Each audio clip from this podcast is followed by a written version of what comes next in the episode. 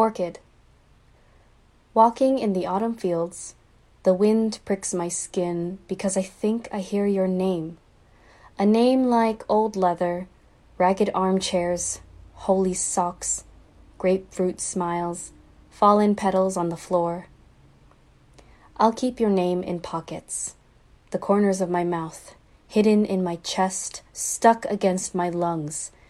This tender torment happens when I dream of you at the dinner table. Spring will come. The blossoms sprout from my ribs. I feel my heart twist with every sunrise, catching light like memories in a shoebox or a Kodak roll.